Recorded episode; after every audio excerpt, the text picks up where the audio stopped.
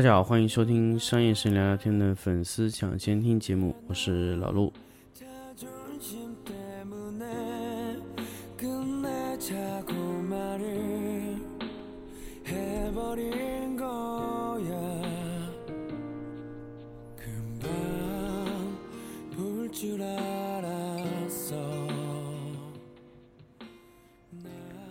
欢迎收听新的一期商业摄影聊聊天的粉丝抢先听节目。那么这期呢，想跟大家分享一个关于新的话题，呃，色彩映射和 RGB 数值。那么大家千万不要为对这个主题啊稍微有点点觉得有一点点复杂。其实我想把这个事情说的非常非常的简单，也就是色卡，我们在拍摄用色卡的时候是怎么操作的。那么 RGB 又数值又是怎么一个回事情，并且 LAB 又是什么事情？为什么我们在专业的使用方式里面是不使用 RGB 数值来表示我们的颜色的？好，我们今天就从色彩音色开始。那么其实我们很多时候，我在 workshop 中给大家举过一个很好的例子，所以我觉得还是无私的跟大家分享出来给大家听一遍。那么，色彩映射相当于把颜色排位置。那么简单的来说呢，我们去校准我们的拍摄颜色是两个过程。第一个呢叫白平衡，第二个呢叫色彩映射，也就是建立 ICC 或者说建立 DSP 文件的过程。那么这两个有什么区别呢？简单的来说，我们。让一组学员啊，我们简单来说就是大家，呃，五十个同学排位置。五十个同学排位置怎么排呢？首先，我们告诉大家从左到右排，从上到下排，这就是 X Y 轴的意思啊。但是我们不能改变，呃，同学坐在这个位置上顺序。我只能告诉他，我们尽量让这个呃同学啊。在坐位置的时候是按照两个方向去做，横轴从左到右，竖轴从上到下，这就是我们的白平衡的其实准确的意思啊，就是白平衡就是让所有的呃同学在坐位置的时候按照两个方向，我给你一个顺序，但是具体就比如说 A 同学和 B 同学之间怎么做，我们是不知道的，我们只知道。A B C D E F G，它是按照横向做 A B C D E F G，竖向怎么做呢？G 一二三四五六，可能是这样做。所以我们一般来说，白平衡 X Y 轴就是定立这两个方向的座次啊，所以我们只能给它一个座次方向，但是具体的坐标位置，我们是没有办法去去给它完全的一一对应的。那么坐标位置怎么对应呢？就是色彩映射，色彩映射呢是什么意思呢？比如说我们有二十四色的色卡啊，二十四色色卡以后呢，它会拾取一个同学，比如说 A 同学、C 同学、D 同学、F 同学，我们把它坐在分别坐在一排一号位、二排二号位、三排三号位，这叫色彩映射。我把我的几个特殊的关系的点放在那个位置。那么具体周围是怎么算的呢？啊，这是有算法。比如说，我告诉你，A 同学左边是 B，右边是 F，对吧？那么它的左右上下都被确定了以后，那么通过色彩映射这样弹性做了以后，它就可以让它周围左右上下啊边上那一圈的都可以通过一些算法算出来。当然，我说了。这个都是算法算出来的，因为你只有二十四个标准点的位置，也就色彩映射把你的颜色准确的排到了那个位置上，但是它周围的周围的周围周围，所有这些都是通过算法算出来的。它通过一些算法把你原来的一个映射表，就是本来你可能你的相机的顺序是错乱的，移移动到这个 ICC 正确映射表以后，它可以把它按照一定的方式排，但是它也不一定是准确，它只是说。这几个同学周围坐的，哎，它可以让这几个同学周围坐的人是相对固定的。那么二十四色卡，后面呢有个 SG 色卡，SG 色卡呢颜色更多，有两百多个颜色。那么它的靶点就更多了，它可以相互的去找到各自的位置，有二百五十六个坐标点。那么二百五十六个坐标点，它的精确程度就更高了。当然，如果艾瑟利有更多的坐标点，它还可以做更多。但是由于艾瑟利现在的算法极限就是二百五十几个，那么再往上走，它现在可能没有那么多啊。我现在还不确定 SG 色卡是几个颜色，呃，颜色比较多，因为这个已经是这个。呃，艾斯利它在运算这个东西的时候最多了。那么这个呢，一般来说是用在哪里呢？用在这个呃，用在一些特别特别需要专业的地方，比如说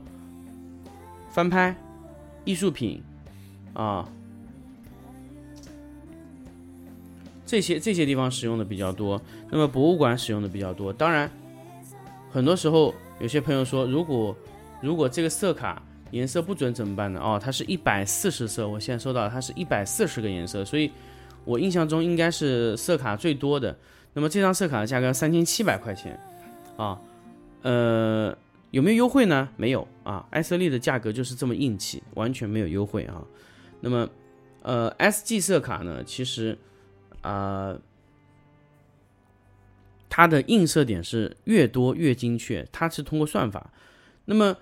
如果你的相机拍摄的时候，它的顺序是比较好的情况下，那么通过 SG 色卡转换回来，它的损伤越小。但是如果你的相机是乱七八糟的，那么通过 SG 算色卡回过来就很麻烦。那么，菲斯有一种后背叫彩虹后背，彩虹后背就是它按照线性调整的，所以它机器自动有算法，色卡也有算法。色卡和机器的线性度匹配的是非常好的，那么这种操作呢，最后使用起来呢，它的这种扭转情况就非常小。比如说红色拉到绿色这种情况，它不会出现啊。那么很多时候呢，就是说，嗯，有些学，有些有些有些朋友也问我说，先缴色卡还是先缴白平衡？其实我觉得这个无所谓啊，根本就无所谓，因为色卡的映射点和白平衡的位置根本就没关系的。因为色卡它是强行找到那个点，强行定义这个东西的，所以色卡在定义的时候，它把 x y 轴排序定了。但是这个时候再去选择座次，其实根本没有什么关系。所以，我我想问一下大家，呃，我不知道哪种情况下会有什么，因为我只是想跟大家说，先排固定几个点的座次，再告诉对方排排列的横轴和竖轴，或者我告先告诉你排列横轴和竖轴，再告诉你的这个。这种座次规则，你觉得这两个东西有没有关系？我觉得是没有任何没有任何关系的，就是你想怎么做怎么选都 OK 啊。那么说完这个以后呢，其实我想跟大家呃聊一聊关于更精确的东西。那么哦，我刚才说了，坐标的位置基本上是 x y 的一个映射位置啊。那么这种映射位置呢，就是它映射到哪里呢？就是映射到光谱的位置上，也就是说，它会形成一个 CXF 的文件，形成一个非常非常专业的一个 CXF 的信息。那么这种映射会比所谓的标注 RGB 值要准确多了。我们一直以为，哦，对于他们来，对于那个显示器啊，或者说这种显示还原设备是以 RGB 色彩来通讯的，其实不是的，他们完全是用。呃，映射的表上的 XF 信息来，呃，映射颜色的啊。那么这个叫光谱图，就是我们很多时候呢会出现同色异谱的问题。当然，我想跟大家在这里也解释一下同色异谱的事情，就是同样一个颜色，它是落在不同的谱，呃，光谱位置上面。这是什么原因呢？这个就是因为光谱它波峰波谷太多时候造成的。同色异谱的情况，当然这个这个解释起来比较复杂，就是同样的一个颜色，它落在坐标的位置是不同的，或者在坐标位置不同的位置，它显示出同一种颜色，这叫同色异谱。同色异谱造成的问题就是很多颜色它是没法区分开的。一般来说，造成同色异谱的原因就是光源，但是我们如果使用 RGB 来来去呃确定一个颜色的话，这都是属于理想状态下才会没有发生错误的。但实际情况下，RGB 给数值在实际的显色位置上面，实际的还原设备上面都会出现偏差，所以我们会用 LAB 数据来表示。LAB 数据呢是一种 LAB 的色彩模型。那么我们用过 HSL 模型、CMYK 模型，还有 LAB 模式啊。我们在 PS 里面，我们就可以看到有各种模式。LAB 是模式呢，是把色彩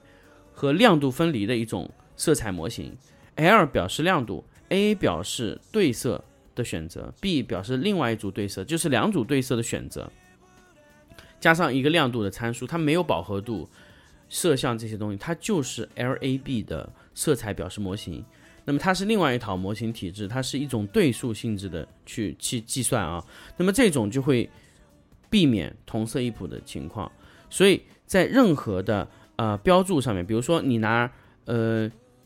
爱爱色丽的 i1 Pro 去读取这个这个任何的一个颜色啊，它都会告诉你的是 LAB 的数值。当然，如果有些其他的设备，它可以直直接告诉你 RGB，也是从 LAB 转转化过来的啊。那么今天又想跟大家说关于这个，呃，LAB 为什么到真正的呃生产线上它又会产生新的颜色呢？比如说，呃，比如说我们在去做一个产品，我们给到一个准确的一个颜色，比如说潘通的色号，那么潘通色号呢，它在潘通的映射里面，它会很准确，但是如果我要在显示器上把它显示出来，其实是有难度的。所以一般来说呢，好的显示器会给到你专色。你比如说给到潘通某个色号，它直接可以显示出来，包括呃 PS 里面也可以直接给到那个色啊。那么不需要去给多少多少多少多少，只要给到那个专色就可以了。因为专色它映射出来根本不是一个颜色，它直接是映射了一个色谱位置给你，它这个颜色是非常准确的。那么这种色号，如果你想使用非潘通以外的颜色，就是潘通没有定义过的那个颜色，你想使用那个颜色怎么办呢？一般来说，你要给到对方 LAB 和 CXF 的映射色，整个在色彩光谱里面的映射位置，那这两个合成起来就不会出现问题。那么这个颜色呢，给到工厂，它就会按照这颜色去调配你的产品。那当然是专业的工厂啊，像耐克啊啊。麦当劳、肯德基啊，都是使用这种印刷方式的。比如说，啊，做鞋子或者说去，呃，做一些印刷品，它都会完全是使用光谱类的这种，啊，位置信息来定义这个颜色，而不是说你给我一个 RGB 参数就会有很大问题。呃，为什么 RGB 有问题呢？我在这边再给大家解释一遍，就是比如说我们的 RGB，其实我们 RGB 的设备只有一种，就是我们的显示器。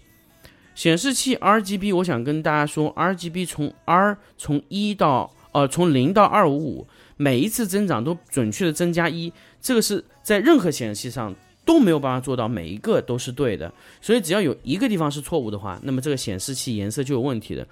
哪怕我们使用现在最好最好的一卓显示器，它也能没办法做到完全一一对应，它只能做到一部分的线性响应。那么更差显示器就更更加有问题了，所以，呃，买显示器买最好的，它的线性度是最高的，它对颜色的还原度和失真度是最小的，啊，另外一块呢就是咱们说的，呃，标准光源的事情。其实这两天我一直在测试这个标准光源的问题，标准光源很多时候很多很多时候是光源没有办法达到，呃，日光的标准。那日光的标准呢，就是 D 六五的，呃，光谱图。那么很多时候呢，我们在去测量灯光啊、测量这种设备的时候，都是拿着一个什么什么所谓 C 八百去测量。但是其实，如果我们真正能拿到 iOne Pro Two 这种使用，呃，格林格林达的在二十年前的那个软件，叫 iOne Share for All 这个软件啊，就叫 iOne Share 啊，iOne Share 这个软件，它呃校准出来的，它可以直接读取任何光源的光谱。那么我们这一天呢，就是读取了我们的所谓的叫什么天力，还叫什么一个一个一个一个杂牌的标准光源，直接校准以后，全部是波峰波谷啊，就是非常非常大的问题。如果你检测出来你的光谱图有尖角的，那么这种很容易造成同色异谱，最好的方向，最好的标准光源是和 D 六五的线完全吻合，那么它就是可以覆盖 D 六五的所有的呃照明区域啊。到现在为止，我们其实没有任何光源可以达到那个情况的，就是除了艾斯利它自己的标准光源，它还可以校准，让整个标准光源往这个方向去靠，靠到和它一致。这个就是我们想要达到的，嗯，标准光源的光谱图。那么，呃，很多时候呢，就是有些用户包有些朋友也问我说，标准光源水深不深啊？我说，标准光源的水深的程度就远远超过你买任何灯。什么闪光灯啊、常亮灯啊、什么乱七八糟灯，我可以告诉他，水远远比那个深，因为你根本就没有任何设备去可以测量这个产品，除非你很专业，你有 iOne Pro Two 这种这种测量设备，然后再去测量它的标准光源箱，这个时候你测出来数据才可以说它哦有可能是准确的，但是也很困难。我可以说市面上在经过，嗯，iOne Pro Two 这个标准，呃，光源的，就是角测量标准光源的这个设备啊，就是不管它可以测闪光，也可以测常亮 For Forza 这些，我们都测过，包括蓝光这一系列的常亮灯，我们全部测过。真正其实符合，嗯，艾斯利的要求只有一个型号啊，就是布朗。布朗是完全按照日光级的。校准啊，这个我我要给布朗证明。虽然布朗在有些指标上看上去真的是，呃，很弱，但是我我觉得布朗在这个位置上，它可以说是无敌的啊！我测量了非常非常多的灯，最后在布朗的斯诺八百 S 的时候，它直接闪光，直接又达到了日光的吻合的那条曲线上面。呃，但是它它没有维持很久，它闪光了大概二十多次以后，它。就会慢慢往下降，它的光谱啊就会往下小，会光谱会越来越小。不过这个问题呢是闪光灯的通病，所有的闪光灯在连续闪光以后，它的光谱都会变小。呃，冷管的时候是性能最好的。呃，这个我现在没法解释这个是为什么原因，是冷管它光谱是最好的，但是它一一般来说所有的呃闪闪光灯管啊，它在热管的情况下光谱情况都不太好。呃，所以其实这个也。也就是给大家一个小建议吧，就是说拍这个，如果你要让这个你拍摄东西颜色越很好的情况下，建议你啊，第一个呢，你如果要色彩非常非常好，达到极致的情况下，要完完全接近日光的话，那你可以买布朗，因为布朗的话，它这个价格其实买的很多都是它日光级的色温。啊，它完全达到日光那条线啊！我因为我刚才闪，它闪烁，我测量了一下，就是完全让我震撼啊！另外一块呢，就是说要冷管，就是不要让管子很热的时候再去拍这个图，所以尽量就是如果说呃确定好了以后，你让管子稍微凉一会儿再拍啊，这个情况是最好的啊！所以一般来说呢，就是呃。正常的就是你拍摄一些，呃，翻拍的，我我倒是有个建议，就是你布光布完以后，你正式要拍的时候，把照明灯灭掉以后，稍微等个五到十分钟，然后再闪一下。这个时候，由于它管子的温度降下来，所以它这个时候的光谱是最好的。所以你在这个时候，你拍摄 ICC 呀，包括你在拍摄这个呃翻拍的那个内容的时候，都是最好的状态。啊，基于这个点呢，就是，呃，我也想跟大家说，就是每一个闪管啊，就是在闪烁的时候不要连续间隔太近。比如说你闪完以后马上又闪，闪完以后马上又闪，这个时候你闪管的热量是很高的，很高的时候呢，我不说它会不会造成闪管的损伤，但是它在闪管连续给热量的时候，它的光谱会连续的下降，很明显，因为我们在测量一些。呃，其他品牌的闪光灯的时候呢，连续闪光的时候，光谱非常快就下降了，就马上就没有了，就很快很快就没有了。因为它的灯管它热量上来以后，它的光谱会有一定的影响，而且光谱会紊乱。呃，比如说有些灯管你可以承受很热很热的热量，一直一直一直一直闪，其实这个灯管已经承受很大热量的时候，这个时候如果你测的光谱它完全是乱的，它根本就不是说正常的一个日光的亮度啊，它就是完全是一会儿是这个形状，一会儿是那个形状，它的光谱可能一会儿偏冷，一会儿偏黄，一会儿偏冷，一会儿偏黄，啊。但是这个东西呢，你从图片上是看不出来，但是它光谱的方向会不停的有变化，所以我们一直建议就是你在拍图的时候，你要让光谱准啊，真的真的很困难，不能连续拍。如果连续拍摄的话，它热量一堆积，它就会造成这种呃光谱的严重严重的错误啊，像这种这种情况，其实我们今天发现特别多啊啊，这个东西就是给大家一个建议，就是你在拍。你对色彩要求非常非常高的图片的时候，尽量让灯管啊保持在一个比较凉爽的状态啊，不要特别特别热。热管的时候，尤其这个灯管保持在一个极限的状态的时候，它的光谱也是非常不好的。呃，其实我不知道大家有没有试过，就是你灯管连续连续闪的时候，呃，CRI 会连严严重下降。正常比如说你是冷管的时候，CRI 可以达到九十几，但是连续闪的时候，CRI 会掉到七十多、七十七、八十几啊，这个。完全和这个就是你冷管测试完全不一样的，因为你连续闪烁的时候，它的光谱会一下子往下走，啊，瞬间就往下走。但是管子冷下来以后，它会抬起来，哎，这个叫热管和冷管的特性啊。这个这个在呃持续光源上面就没有这个问题。就比如说 LED 这种情况，不管你点多久，它只要点到正常温度了以后，它的色谱就不会变了，就是永远是那个样子的，永远是那个样子的。但是如果你是闪光灯的话，它会不停的变化，每次都不一样。这个是闪光灯在这个光谱上面的一个缺点啊，就是包括布朗这种顶级的闪光灯，它也是做不到，就是每一次闪光它都是光谱不变的，这个很困难啊。所以呃，你们如果说要拍很好的呃还原的东西，第一个呢，还是要用闪光灯，要用日光型的，完全模拟日光的。比如说布朗的，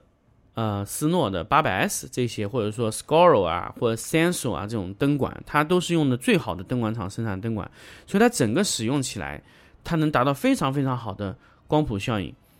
那么，当然，你使用这种灯，前提就是你的费用支撑是这么大的。那么现在来说呢，就是我们检测过很多品牌的闪光灯，包括宝富图啊。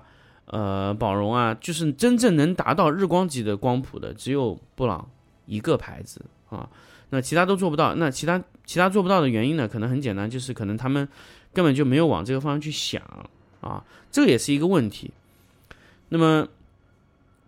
经过这期节目呢，就是如果大家觉得，哎，你可能原来没有意识到的问题，在这期给你解决了，那我觉得这期粉丝抢先听的节目。就帮助你很多。如果你觉得听了没听，没有没有听得特别明白，我倒建议你啊，把这个节目啊从头再听一遍。好，欢迎大家收听这一整期的，呃，关于 RGB 和色彩音色的问题，包括还有后面说到一些光谱的问题。好，我们这期就到这里，我们下期再见。